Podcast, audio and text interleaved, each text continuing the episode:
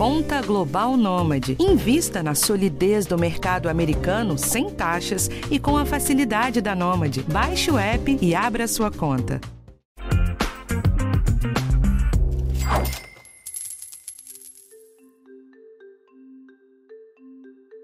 O ano tá acabando. Você já fez suas metas para 2022? Se uma delas é dar um jeito nas contas da casa, organizar o orçamento e fazer um dinheirinho sobrar, você caiu no lugar certo. Mas se essa não era uma das suas metas, fica aí também que eu vou te explicar por que deveria ser. Eu sou Rafael Martins e esse é o podcast de educação financeira do G1. Os episódios de dezembro têm sempre uma cara de retrospectiva, mas não é esse ainda oficialmente. Para não te deixar sem olhar para trás, eu acho que todo mundo percebeu que 2021 foi um ano bem complicado. A gente viveu uma escalada da taxa básica de juros, o dólar nas alturas, mas o principal foi a disparada da inflação. Quem acompanha o podcast percebeu que a gente deu atenção para cada um desses pontos em algum momento. Mas antes de recapitular tudo, a gente quer olhar um pouquinho para frente. Quais são as diferenças e as semelhanças que dá pra gente encontrar no ano que foi e no que vem aí? Como que a gente analisa melhor o que vai acontecer para não faltar grana? E por fim, como que a gente faz um esforço para ter uma sobrinha? Para responder essas perguntas, o episódio de hoje está dividido em dois. Primeiro, eu converso com Alexandre Chaia, que é professor de finanças do INSPER. A ideia é aproveitar o ano novo para fazer aquele ajuste fino e começar 2022 em vantagem. Depois, para dar um ar diferente pro podcast, eu falo com o Thiago Vidal. O Thiago é cientista político e gerente de análise da Prospectiva Consultoria, a gente vai falar um pouco do que está causando todos esses problemas na nossa economia e como que a eleição vai influenciar em todo esse cenário. Mas depois eu detalho mais a conversa com ele. Primeiro, a gente fala com o Shaya. Shaya, falando primeiro do cenário econômico, quais são as principais preocupações para 2022? É, esse ano já é um ano complicado. 2022 provavelmente vai ser um, um ano onde a economia não vai crescer. Então a massa salarial já chegou no, no, limite, a recuperação do emprego da época da pandemia já, já chegou ali no, no limite é, da recontratação, então a gente está quase o mesmo nível de pessoas trabalhando que a gente tinha antes da, da pandemia, então é, não tem muito mais como expandir. A diferença é que antes você tinha uma quantidade de pessoas trabalhando formalmente maior e agora você tem uma massa salarial menor, você tem mais informais, menos, vamos dizer, mecanismos de proteção formal de salário. Então, o ano que vem é um ano desafiador, que é um ano onde a economia não vai crescer, provavelmente as pessoas vão estar ah, com restrição orçamentária maior por conta da, da dificuldade que você tem de aumentar a renda, de ter um emprego com um salário maior, ou de pelo menos recuperar a inflação que aconteceu no salário. E como que esse contexto deixa mais difícil de guardar dinheiro? Do ponto de vista de sobrar dinheiro, é um ano onde não vai ter é, ganhos pelo lado da renda. Se você não tem ganho pelo lado da renda, você tem que trabalhar seus custos. Então, o jeito de você fazer sobrar dinheiro, primeiro, é estabelecer uma meta de poupança. Então, quando você coloca uma meta de orçamento de 20%, ah, quero sobrar 20% do que eu ganho, eu tenho que caber minhas despesas em 80%. Então, já é mais. Você já começa a fazer alguma, algum tipo de escolha sobre o que você vai gastar, quais são as prioridades que você gasta então, se estabelecendo essa meta, você vai começar a cortar do lado da despesa o que não são gastos essenciais. Então vamos pedir para os ouvintes pegarem papel e caneta agora, hein? Que dicas que você daria para quem nunca fez isso e precisa começar? O orçamento de receita é muito fácil, né? São poucas fontes e você tem ele de um lado muito mais estruturado. Então, você sabe quanto você recebe. Acho que o primeiro passo é tentar é, anotar tudo que você gasta durante o mês.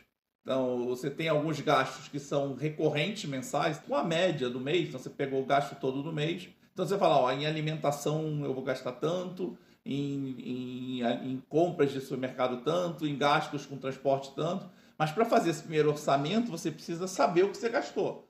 E aí é importante também você colocar no orçamento esses gastos pontuais que ocorrem uma vez por ano. Ah, quem tem automóvel, qual é o gasto que eu tenho de PVA e seguro? Você teria que estar mais ou menos no teu orçamento de despesa do ano saber que aquele é um gasto que também pesa no teu orçamento, ou você vai ter que guardar um dinheirinho todo mês para poder em janeiro pagar em quatro vezes, em três vezes, quatro vezes seguro, ou você vai ter que é, tentar diluir isso no teu orçamento anual, que é o que importa, para no final você ter um orçamento estruturado de gasto e saber onde você pode cortar ou não, né?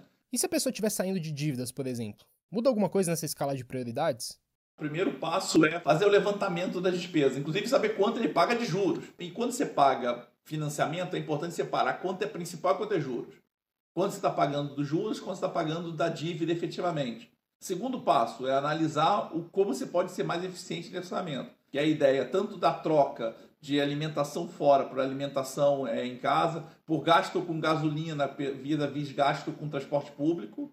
Será que não tem alguma forma de tornar mais eficiente meu pagamento de juros? Esses gastos que eu tenho, endividamento, será que não tem algum mecanismo de banco mais eficiente? E a partir daí, a, a segundo ponto é sentar com os fornecedores, fornecedor de transporte público, fornecedor de, é, de banco e tentar escolher o qual é o mecanismo mais, mais barato para eu poder reduzir aqueles gastos e sobrar mais recursos no final para poupar.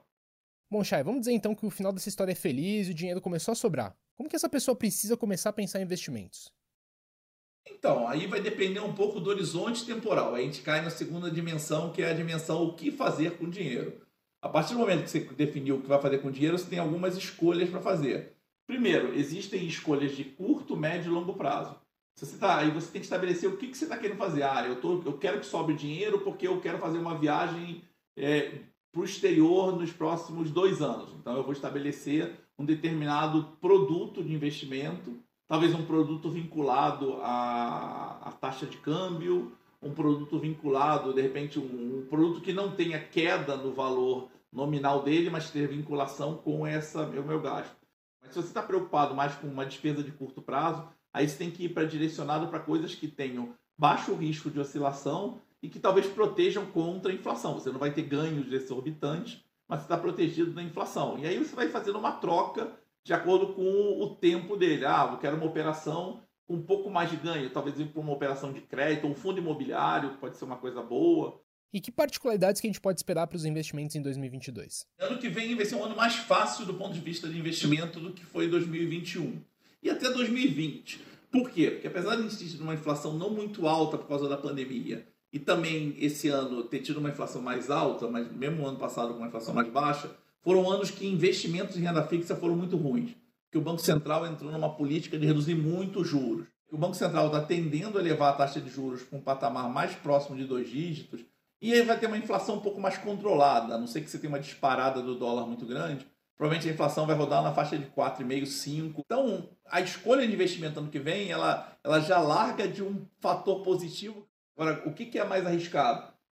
Investir na bolsa no ano que vem, porque coisas vinculadas à atividade real, ela tende a ser um ano mais complexo, porque qualquer soluço, ah, qualquer incerteza maior sobre quem é o candidato, ou quais são as políticas mais ou menos populistas que vão ser, vão impactar diretamente a atividade real. Agora, se você fala que o horizonte é um horizonte de 2028, 2030, aí talvez a atividade real faça sentido porque vão ficar mais baratas. Essas oscilações podem levar ao preço estar tá depreciado e você conseguir comprar investimentos que tenham mais potencial de ganho no longo prazo mas ano que vem é um ano que vem é um ano mais fácil do ponto de vista de alocação por conta do nível de juros que o Brasil vai ter.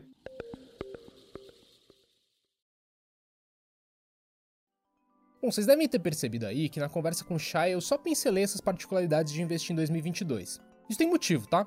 A gente tem um episódio completo e super recente de como investir em momentos turbulentos, como que a gente vai viver no ano que vem. É o 162, chama 5 dicas para planejar os objetivos financeiros em tempos de crise. Você pode procurar aí no seu tocador, mas eu vou deixar também um link na matéria desse episódio, que vai estar tá lá em g1.globo.com/economia. E como eu disse lá no começo, para dar um gostinho extra do que espera a gente no ano que vem, eu conversei com o Thiago Vidal. Na conversa com ele, a ideia é entender um pouco mais sobre os motivadores de volatilidade da economia, que acabam tendo bastante a ver com política e com as eleições. Isso vai te ajudar a direcionar um pouco melhor o olhar na hora de ler o noticiário e deixar o seu processo mais suave. Tiago, quais são os motivos de instabilidade que a gente está enfrentando na economia e o que é particular do Brasil? É, eu acho que tem dois aspectos aí, né? Aspectos domésticos e aspectos internacionais, né? A gente precisa sempre considerar os dois. Eu diria que o primeiro, né, os internacionais, é, destacaria as, as cadeias globais de valor, né, que estão relativamente desorganizadas, né, por causa da pandemia, né, sobretudo. Citaria também, né, que tem, tem a ver, está diretamente ligado, é, o alto preço dos bens de maneira geral, mas também de commodities em particular, e, e precisamente da, é, do, do petróleo, né, o, o que também causa uma elevação dos preços aqui no Brasil. E eu citaria também a elevação dos juros norte-americanos. Né, mas no geral você tem algumas questões que mais ou menos podem se resolver. No âmbito doméstico, as, as incertezas se dão principalmente por causa da inflação, é natural, né? Mas a gente também tem que dar um passo atrás e lembrar que a incerteza ela já vem desde o ano passado, né? a incerteza sobre qual é a condução do, do, do, governo Bolsonaro, ou seja, qual é a agenda na prática do governo Bolsonaro e como que o Congresso reage tanto a essa agenda quanto a outros fatores aí que estão colocados, é, tem é, elevado significativamente o, o, o, preço do dólar, né, tem elevado é, significativamente o preço dos títulos é, de longo prazo, é, e isso tudo também acaba impactando a inflação aqui no Brasil. E como que as eleições se inserem nesse contexto? Com relação à eleição, eu destacaria duas coisas em particular. Eu destacaria é, um certo oportunismo político eleitoreiro que existe né, a cada dois, dois quatro anos, né, é, é, em, do ponto de vista de pauta legislativa, ou seja, teme-se é, que esse descontrole fiscal, fiscal pelo qual a gente já está passando, ele se acentue, né? A outra questão diz respeito, naturalmente, à própria incerteza barra indefinição dos candidatos, né? Qual é a agenda dos principais candidatos colocados? Se a gente considera os, dois candidatos que estão melhor pontuando nas pesquisas, o presidente Bolsonaro e o ex-presidente Lula, nenhum deles tem uma agenda que seria muito pró-mercado, a verdade é essa, pelo menos não com base no que eles têm né, defendido. E os outros candidatos? Claro, estou falando dos dois principais candidatos, mas tem uma série de outros candidatos. Né? O, governo, o governo Ciro Gomes, por exemplo, seria também é, muito calamitoso do ponto de vista fiscal, do ponto de vista de ambiente de negócio. Há uma dúvida sobre o que seria um governo Moro, né? O, o, o ex-ministro Sérgio Moro, quando se filiou ao Podemos, fez um discurso bastante evasivo, né? Mas ao mesmo tempo não ficou claro qual, qual é a agenda dele, né? Então isso também gera uma incerteza, né? E tem o Dória. O Dória acho que é um candidato que traz um pouco mais de segurança. Enfim, ele faz um discurso mais pró-mercado. O fato dele já ter indicado que o, o, o, atual secretário de São Paulo, né, Henrique Meirelles, ex-ministro da Fazenda, seria é, né, compor, poderia compor a sua, a sua, a sua, o seu governo, não se sabe exatamente qual cargo. É, isso traz uma certa, um certo equilíbrio, né, uma certa confiança. Agora, o Dória, ele, pelo menos por hora, está pontuando abaixo dos 5%. Né? Então, é, esse é o temor. É o temor de que a probabilidade beneficie candidatos que seja a direita, seja o centro ou a, esquerda, a, a direita, perdão, é, não tem um discurso, ou pelo menos tem, é, é, é, não tem uma prática, que é o caso do, do, do, presidente Bolsonaro, que seja economicamente confiável né? e, e economicamente organizado, pelo menos. Bom, gente, então esse é o episódio de hoje. Na semana que vem tem um tema diferente aqui para você podcast de educação financeira está disponível no G1, no Globoplay ou na sua plataforma de áudio preferida. Então não deixa de seguir a gente no Spotify ou na Amazon, de assinar no Apple Podcasts, de se inscrever no Google Podcasts ou no Castbox, ou então de favoritar a gente na Deezer. Assim você recebe uma notificação sempre que um novo episódio estiver disponível. Eu sou Rafael Martins e assino o roteiro desse episódio, a edição do Gabriel de Campos e do Giovanni Reginato. Um abraço para você e até a próxima.